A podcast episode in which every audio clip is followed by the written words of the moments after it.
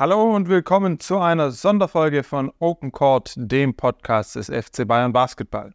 Hier ist euer Bayern WM-Reporter Jens direkt aus Okinawa und heute zu Gast ist niemand geringer als Basketballjournalist, Podcast-Host und euch natürlich bestens bekannt von Open Court, André Dre Vogt. Servus, Dre. Servus, ich wollte sagen, ich bin wieder da. Fühlt sich gut an. Sehr gut. Also, Dre, wir starten direkt rein.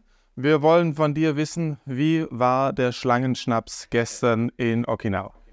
Ja, gestern Abend, äh, oder vorgestern Abend muss man sagen, hatte ich ja äh, das Glück, hier mit Andi Obst mich hinzusetzen. In deinem Zimmer, wo wir jetzt ja auch sitzen, und haben einen zu meinem Podcast aufgenommen. Und danach war ich noch mit der, dem Rest der deutschen Journalie auf der Suche nach was zu essen. Dann sind wir in einen Laden geraten, der uns dann hier diesen, ähm, ja, diesen äh, lokale, diese lokale Spezialität angeboten hat, so ein Sake Schnaps, wo halt eine gewisse Schlange, eine Giftschlange eingelegt wird, drei Jahre. Der Grund, warum man das dann trinkt, ist, dass wohl die Schlange, wenn Paarungszeit ist 26 Stunden, sich durchpaart. Gut, ich konnte jetzt nicht ich konnte jetzt keinen Effekt noch nicht feststellen auf mich, aber, aber das war schon, äh, schon ziemlich hartes Zeug, das, das kann ich sagen. Ja. Okay, wir wollen uns natürlich nicht nur über Schlangenschnapse unterhalten, äh, da ist auch nicht meine Expertise. Wir wollen uns ein bisschen äh, mit dir unterhalten über dich als Basketball-Weltreisenden.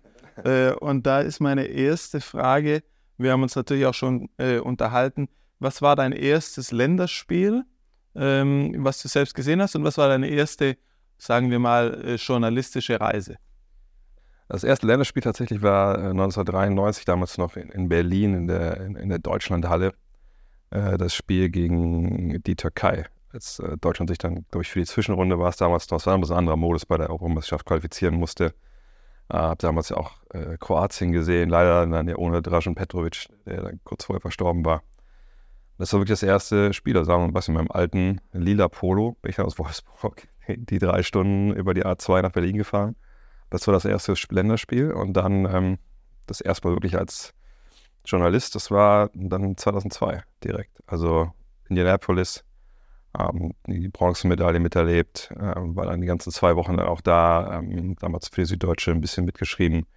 Ähm, damals auch das erste Spiel gesehen, was die Amerikaner mit NBA-Profis verloren haben, damals gegen Argentinien mit äh, Manu Ginobili und Co.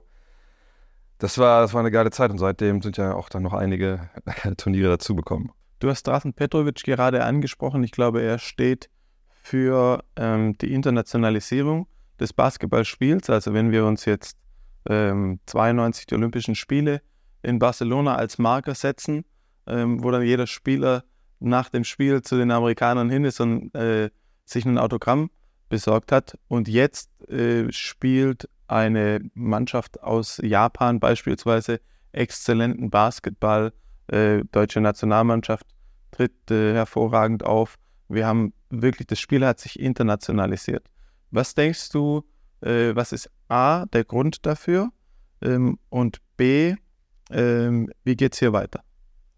Also ich glaube, es gibt immer, ähm, bei sowas sagen immer zwei Gründe. Zum einen, du musst natürlich, Leute haben, die Basketball spielen, mehr Leute als wahrscheinlich das früher der Fall war und du musst Informationen haben. Und äh, 1992 war da ja so ein bisschen so diese, diese Keimzelle, beziehungsweise wir machen ja mit dem Magazin, was ich äh, auch mit meinen Kollegen schreibe, das Next Magazin, machen wir die 1992er Ausgabe dieses Jahr, wo wir nur über dieses Jahr schreiben also das Dream Team, das große Thema, weil als sie damals kamen, ne, Michael Jordan, Larry Bird, Magic Johnson, Charles Barkley, Chris Mullen, das war ja einfach ein absolutes All-Time-Team, bis auf Christian Leitner, alles Hall of Famer.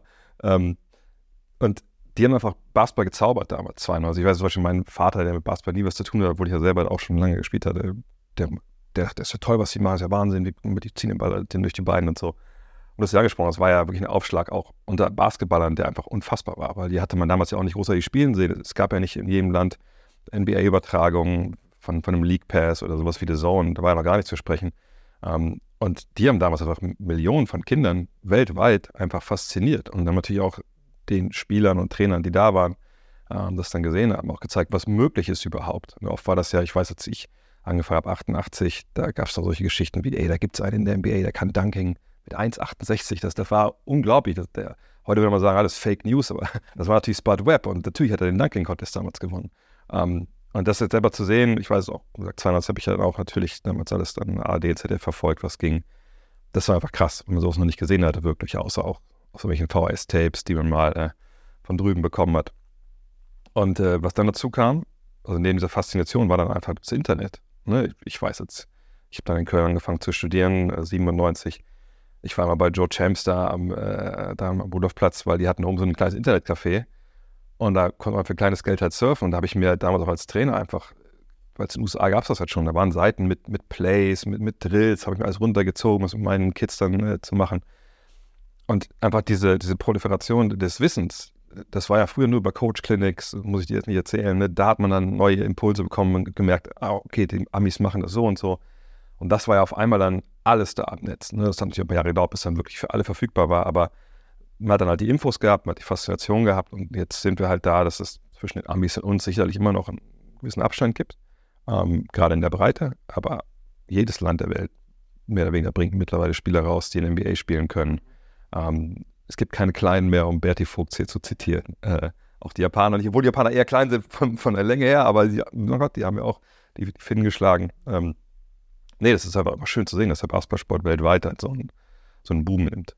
Und irgendwo da dazwischen ist dann die deutsche Nationalmannschaft in den letzten fünf, sechs, sieben Jahren zu einer wirklich ähm, tollen Mannschaft gereift, auch mit äh, den Bayern-Spielern, mit Ese, Bonga, mit Andy O's, mit Nils Giffey. Lass uns äh, einmal einen Blick darauf werfen, wie du die Bayern-Spieler siehst und zum Zweiten, wie du die Entwicklung dieser Mannschaft in den letzten vier, fünf Jahren, sagen wir seit der WM 2019, die ja ähm, nicht optimal lief, alles andere als optimal lief. Ähm, gib uns da mal so eine, so eine kleine Einordnung. Ich glaube, es geht sogar Hand in Hand. Also über 2019 vielleicht zuerst reden. Ich weiß, dass ich damals, ich war in Dallas ein paar Monate vorher, ja, mit, mit Dirk Nowitzki was zu machen und dann war beziehungsweise der DWB da mit Christoph Büker, ähm, die damals auch über Sachen gedreht haben, eben schon hinführen auf 2019. Und ähm, da meinte ich, ey, willst du auch was sagen vielleicht ne, zur WM, deutschen Chancen? Und ich so, ja klar. Und dann wurde, kam auch die Frage, was traust du deutschen Mannschaft zu? Und dann meinte ich so, ey, wenn wir uns den Kader anschauen, dann ist das wahrscheinlich einfach von den Namen her so die beste deutsche Mannschaft, die wir jemals aufgestellt haben. Und eine Medaille ist durchaus drin. Da mussten mir ein paar böse Worte gefallen lassen vom DBB, was ich meine, Alter, das kannst du doch nicht sagen. Das ist voller Druck. Und ich so, ja, aber das sind ja die Tatsachen. Also dazu muss man das ja eigentlich sehen. War auch dann natürlich vom, vom Christoph eher, eher lieb gemeint. Ähm, aber äh, das war damals durchaus drin. Deswegen haben wir damals ja solche Erwartungen an diese Mannschaft gehabt, die dann unterlaufen wurden. Aber wenn man heute weiß, hm, naja, gab es da eben noch Problemchen spielerischer Art. Ne? Und eben, wenn man jetzt auf die Bayern-Spieler bezieht, auch vielleicht ein bisschen, dass die Rollen noch nicht klar waren von den einzelnen Spielern. Und ähm, gerade jetzt äh, Easy, Andy äh, und auch Nils, wenn man jetzt sieht, nach dem Ausfall von Franz Wagner, ne, Nils Kiffer vorher in der Rotation, relativ weit hinten gestanden, kommt dann halt rein, macht seinen Job. Das ist ja diese berühmte Next Man Up-Mentalität, ne, dass man sagt, okay, ich weiß, ich bin jetzt nicht was ich Nummer 6, 7, 8 in der Rotation, aber ich bin, was ich 9, 10, 11, 12 aber wenn ich dann mehr Minuten kriegen muss oder soll, dann bin ich natürlich da. Also ich bin bereit, ne, ich lasse mich nicht hängen. Ich sage nicht, ah gut, dann muss ich am Training nicht so wirklich Vollgas geben, wenn ich weiß, ich spiele nur fünf Minuten. Ähm, und das sieht man bei Nils. Und Nils ist ja auch jemand, Nils ist ja einfach auch ein Gewinner. Ich meine, der hat am College gewonnen, der war in Berlin. Ähm, der, der, hat einfach gutes Coaching bekommen. Das ist, ist ein, einer, der wirklich wertvoll ist, so eine Mannschaft, weil er natürlich sehr variabel ist über, für Easy Bonga freut es mich tierisch, weil über die Jahre ne, in meinem Format, da habe ich immer die Fragen gekriegt, ah, Isaac Bonga sollte nicht lieber nach Europa zurückkommen, das ist doch kein NBA-Spieler. Ich habe immer gesagt, ich weiß nicht, ob ihr mal Basketball spielen sehen. Also was das für, für ein vielseitiger Typ ist. Ne? In der Jugend, das weißt du ja auch noch, hat er auch Point Guard viel gespielt. Ähm, dann ist er nochmal gewachsen. Jetzt ist er wahrscheinlich, haben wir auch schon gesprochen, zu lang, um irgendwie Point Guard zu sein. Äh, hatte ewig lange Arme, lange Beine. Aber der gibt der Mannschaft was defensiv so viel. Und wenn er dann auch den Dreier trifft, wie das letzte Fall war, ja, umso besser, weil er auch jemand ist, der auch mal, auch mal einen Drive setzen kann. Ich denke mal so, vielleicht hinter Franz seinem Eurostep, da kommt er aber schon easy so, weil er auch so mal rechts und links nicht alles nur eine Richtung hat, wenn er zum Korb geht. Und äh, ich habe mit Per Günther auch äh, vor der EM gesprochen und meinten auch so, ey, das ist einer, der Chaos reinbringen kann, defensiv. Ne? Da kannst du alles switchen, selbst wenn er gegen den Fünfer ran muss und so richtig die Brocken haben wir hier auf Okinawa nicht, dann ist eigentlich auch kein Problem, der kann vor Point Guards bleiben das, das ist eine wahnsinnig hohe Qualität. Und gut, über Andi Obst, ich meine, da müssen wir drüber reden. Ne? Die Highlights, die er in Berlin gesetzt hat oder auch in Köln letztes Jahr mit seinen Dreiern, äh, die sind alle im Begriff. Und ich habe gesagt, ja, vorgestern mit ihm einen Podcast gemacht, bin auch gefragt, ähm, merkst du eigentlich so einen Unterschied zu letztem Jahr? Also wenn er so in der Aufmerksamkeit du bekommst, meinte er, ja, merke ich auf jeden Fall. Na ja, klar, weil die ganze Welt gesehen hat, Andreas Obst, der kann halt Dreier werfen. So, ne? Letztes Jahr haben sich alle noch auf, auf die Wagners konzentriert oder auf Franz Wein oder, oder Schröder. Thais, die Leute, die aus der NBA kannten, aber jetzt wissen sie eben, oh, Andreas Obst, das ist halt eine kranke Fackel, die kannst du draußen nicht stehen lassen. Und umso schwerer wird es halt. Aber die drei sind natürlich ein integraler Bestandteil dieser Mannschaft. Wir aber eigentlich alle zwölf. Also das ist ja das Schöne an dem Team, dass man sich da eigentlich keinen wegdenken kann, weil die sich alle so top ergänzen. Ja, wenn wir jetzt äh, bei Andy äh, uns anschauen, wie er gedeckt wird, es wird eigentlich ein 4 gegen 4. Also äh, ich erinnere an die, an die Switching Defense der Australier und Dennis Schröder kann dann mehrere Male über Andys Seite äh, in die Zone penetrieren, weil du natürlich nicht auch nur einen Zentimeter aushelfen kannst. In dem Spiel gegen Finnland kommt er zweimal aus indirekten Blöcken raus, bekommt aber nicht den Ball, sondern Joe Vogtmann bekommt einen Layup, Daniel Theiss bekommt einen offenen Dreier.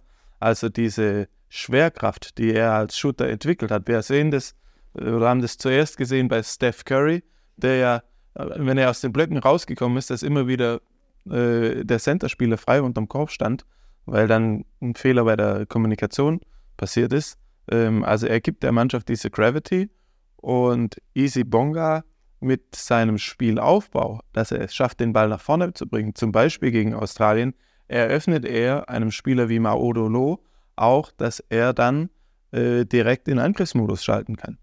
Und das ist natürlich ein großer Skill, den Easy, Easy ist ein gelernter Point Guard, aber er hat es natürlich auch in der Euroleague gemacht gegen die top aggressiven Verteidiger, gegen einen Branko Lasic von Roterstein Belgrad äh, und bringt dann den Ball nach vorne. Also das sind seine Skills, die er jetzt auch zusätzlich dazu erweitert hat.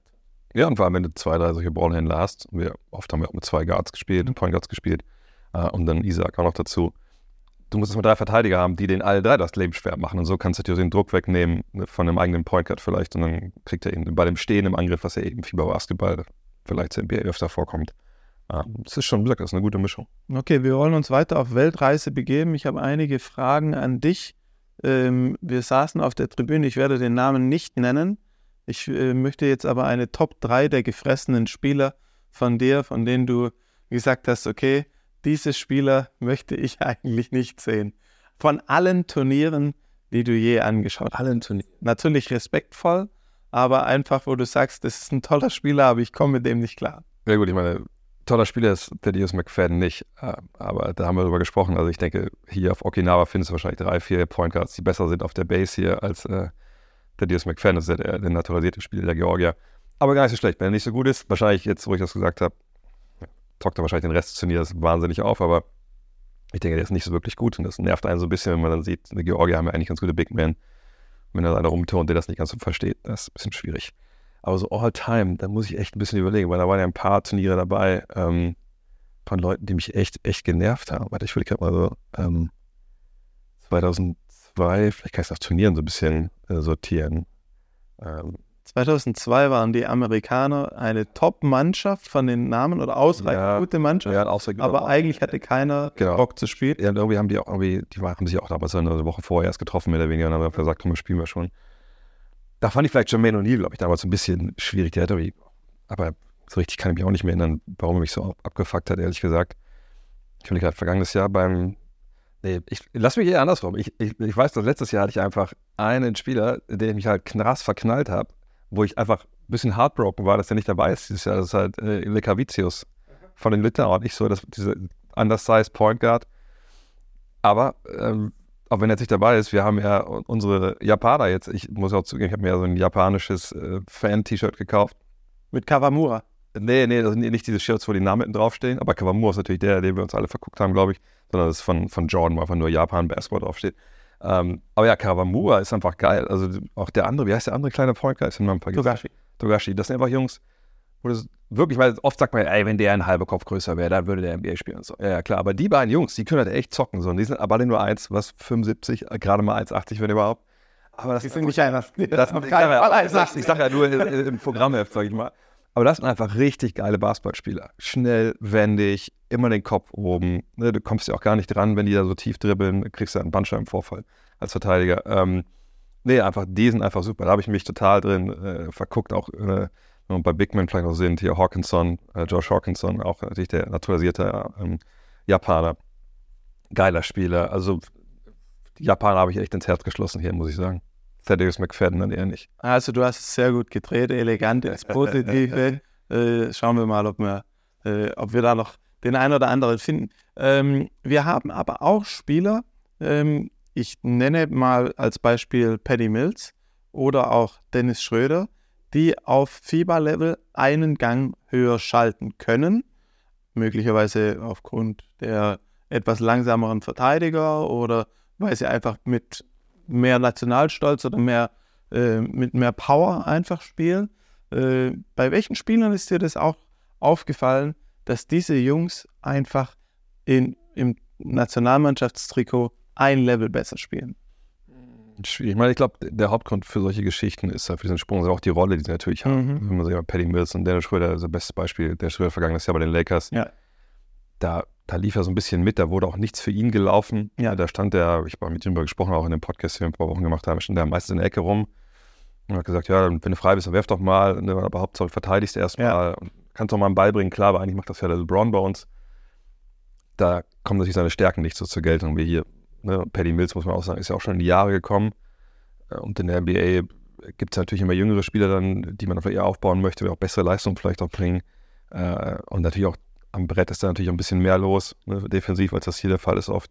Ähm, Und hier, aber die Australier haben ja einfach niemand anderen. So, der, der ist ja einfach auch geil, also wenn er zocken darf. Und jetzt hat er diese Rolle und dann kann das natürlich immer noch.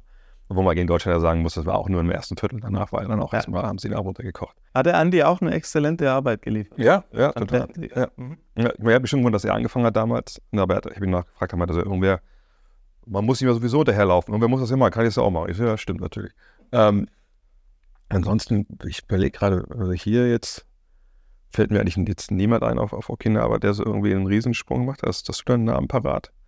Direkt auf. Ich würde sagen, Markanen letztes Jahr bei der Euro. Okay, Markan generell, aber er hat ja in der NBA letztes Jahr auch dann gezeigt, dass er eigentlich viel, viel mehr kann. ne? Der hat dann seit Jahren mehr oder weniger so eingeleitet. Genau, ja. Weil ich meine, Markan war ja früher auch schon im Nationaltrick, da gebe ich dir recht, da hat er natürlich einfach echt überperformt.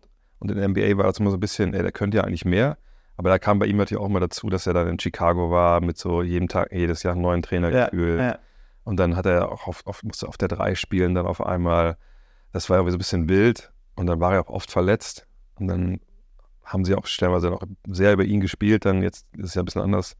Ähm, ja, Markan wäre noch jemand, äh, da gebe ich dir recht. Ja. Vielleicht die Spanier. Ich denke an vielleicht einen Rudi Fernandes oder einen damals 45-jährige Udi Fernandes. damals einen Navarro, der Ja. dann, der dann, okay, der war in der Euroleague natürlich ein Sahnespieler, aber der hat es Ja. dann auch auf internationalem Level bewiesen. Ja, ich meine, aber ich, wie gesagt, bei den meisten, da, da würde ich immer sagen, gut, die kamen, die waren, wenn sie in der NBA waren, dann, dann waren sie halt in kleineren Rollen. Und selbst wenn sie in der Euroleague dann waren, waren sie vielleicht auch in, in etwas kleineren Rollen, weil da natürlich auch welche Amis dann da spielen, die da vielleicht eher dann diese Scorer sind. Ähm, aber das ist ja das Schöne, finde ich, bei diesen, bei diesen Nationalmannschaften, dass man da natürlich auch dann Spieler sieht, an anderen Rollen ab und zu. Das hilft ja auch Spielern manchmal. Mhm. ne? Also wenn du eine andere Rolle von hast und, äh, keine Ahnung, ein Euroleague-Team oder ein NBA-Team sieht, Moment mal, das kann der eigentlich auch. Ich habe den nur abgespeichert also als, als Rollenspieler, der den Ball nach vorne schleppt. Dann kann dir das ja auch wirklich helfen mit deinem nächsten Vertrag und deinem nächsten Arbeitgeber. Ähm, Weil natürlich in Nationalmannschaften in der Regel die Auswahl nicht so hoch ist von den Spielern, die man da aufstellen kann. Ähm, Von daher, so würde ich sagen, das meistens erklären. So, bevor wir den Schwank aus der Basketballhistorie der letzten 20 Jahre beenden, äh, finden wir beide noch zusammen den cleversten Spieler der letzten 20 Jahre seit Indianapolis Die 2002. besten Spieler. Da gibt es natürlich, natürlich einige Kandidaten. Also ich, der erste, der mir so in den Kopf kommt, einfach so, was Cleverness angeht und, und so, und ist abgezockt, ist halt Ginobili. Den, den habe ich damals, der Name war mir schon ein Begriff, als ich da in Indianapolis bin, weil ich wusste, dass der in Italien damals bei Bologna war, glaube ich, ne? War ja auch MVP, glaube ich schon, ja. Ne? Ähm, aber als man den dann gesehen hat, dann war das auf einmal so, so krass. Also damals hatte er ja auch noch Haare und so. Ähm, und ich habe mich an einen Dank erinnert über Ben Wallace, wo, wo alle sich fragen, oh Gott, wo kommt das denn her? Und vor allem dieses Spiel, das werde ich auch nie vergessen, dass ich damals, äh, da, damals hieß es ja noch ähm, Conseco Fieldhouse, ähm, da wo die Pacers eben auch immer noch spielen, dann da war, und da war, da war nicht viel los, war vielleicht, weiß ich nicht, 5.000, 6.000, 8.000 Zuschauer. Ähm, Meistens Argentinier, oder? ja, wirklich, also waren nicht viele Amerikaner da auf jeden Fall. Und dann gewinnen die Argentinier halt das Spiel. Und meine, klar, also aus heutiger Sicht sagt man, ja gut, klar, die hatten halt ne, Luis Scola, Fabrizio Roberto. Ja, Hindsight Bias. Genau, da waren, waren eine Menge Jungs dabei, die auch irgendwann in der NBA mal kurz aufgetaucht sind oder auch länger aufgetaucht sind. Aber zu dem Zeitpunkt, Andres Nocioni, man kannte die ja nicht.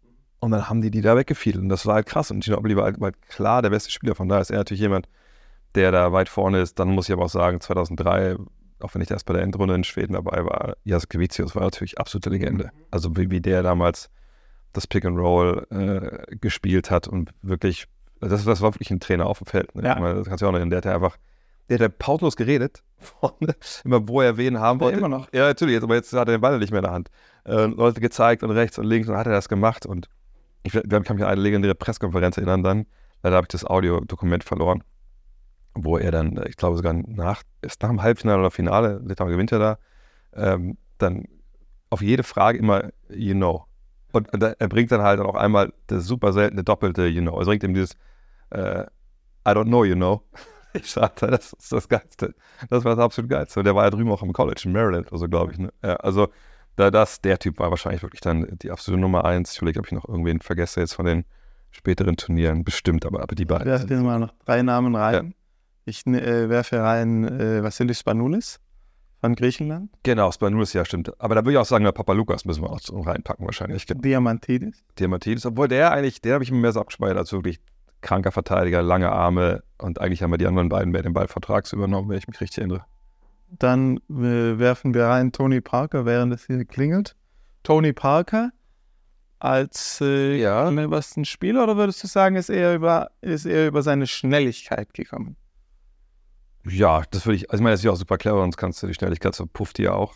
Aber ich habe ihn jetzt nicht so als deren, weißt du, ähm, Floor General, der dann so alles aufstellt. Das ist jetzt, so, so habe ich zumindest die Frage jetzt für mich dann aufgestellt, dass ich denke, so, also einer, der alles steuert oder einfach mega clever halt dann äh, ne, seinen, seinen Gegner ausguckt. Und da finde ich bei Parker war immer schon so mit, mit Dampf und, und der ist ja auch wahnsinnig fix gewesen in der Zone, auch wie er dann hochkam und so. Das ist schon, Technisch ja, exzellent. genau, ja. Und dann haben wir noch Jokic, den wir mit reinnehmen müssen, also ein Center der alten Schule. Ja, gut, aber auch irgendwie bei der neuen Schule, weil er natürlich dann auch Sachen macht, die so ein Center, also zumindest ich äh, jung war, nicht gemacht hat. Ähm, ja, ähm, Jokic, mein vergangenes Jahr hat er natürlich auch nicht, nicht, nicht sein bestes Turnier gespielt.